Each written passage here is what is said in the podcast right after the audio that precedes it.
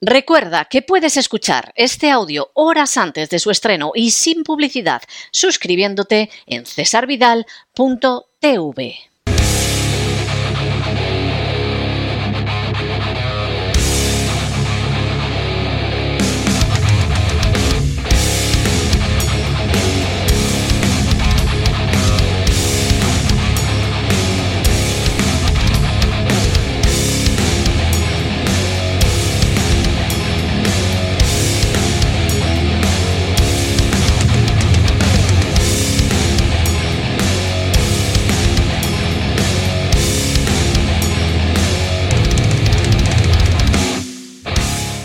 El Cao con César Vidal y Gustavo Vidal. Estamos de regreso y estamos de regreso para ese anticipo que tenemos todos los viernes aquí en La Voz de ese programa absolutamente épico, extraordinario, glorioso, combativo, como no podía ser menos, que es Buscando el Cao. Con nosotros, como todos los viernes, está Gustavo Vidal para darnos un anticipo de lo que va a ser ese magnífico programa. Muy buenas noches, Gustavo. ¿Por dónde va a ir Buscando el Cao este fin de semana en cesarvidal.tv? Pues muy buenas noches. Pues mira, nos vamos a ir desde Guayama, Puerto Rico, a Brooklyn, Nueva York, que es un poco la patria chica de, o la patria grande de nuestro protagonista, que será Juan Laporte.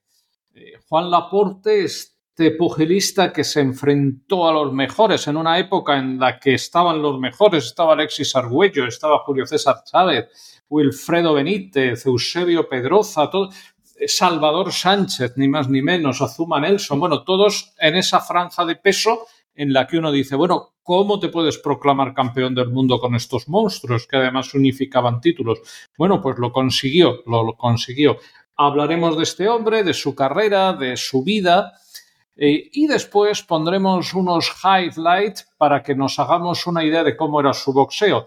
Él se caracterizaba por ser muy acometedor, bastante bravo, no exento de técnica, golpear con una dureza considerable, pero sobre todo, sobre todo, por tener una mandíbula de acero, de auténtico hierro. O sea, ni, ni Chávez, ni Pedroza, ni nadie, nadie pudo realmente noquearle. O sea, era un hombre que era, que era muy difícil que perdiera por KO, ¿no?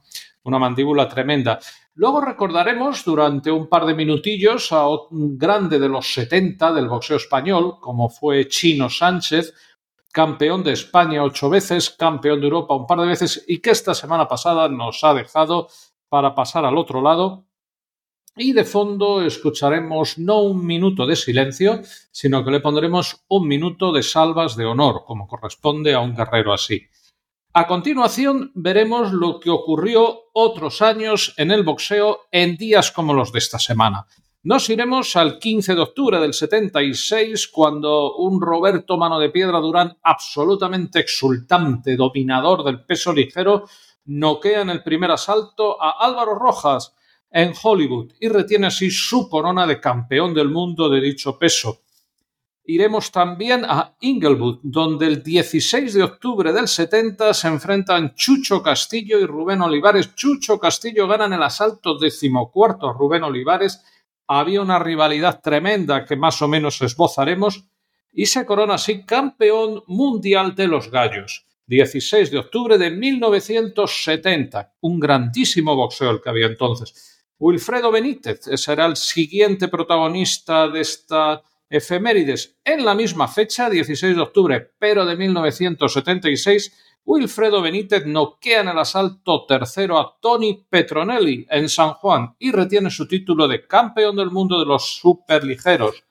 Bueno, sabemos cómo fue la vida accidentada de, de, Wilfredo Benítez, este hombre que le llamaban el radar. Explicaremos su historia, su biografía cómo consiguió ser tricampeón, algo que hacía muchos años que nadie lograba y desde luego no entre los boxeadores latinos, un boxeador absolutamente formidable. Hablaremos también de otra efemérides que ocurriría el 16 de octubre del 76, también en, en San Juan. No es difícil de deducir que la misma velada, cuando Samuel Serrano gana los puntos en 15 asaltos, 15 menudos combates aquellos a Ben Villaflor, y gana así el título de campeón mundial WBA de los pesos superplumas. Explicaremos también un poquito quién fue este Samuel Serrano, un gran boxeador.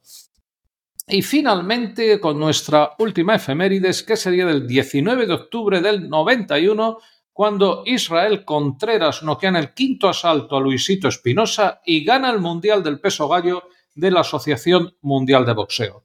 Después de ver estas efemérides y explicar un poco quiénes fueron estos campeones, que algunos han pasado ya por el programa, otros pasarán.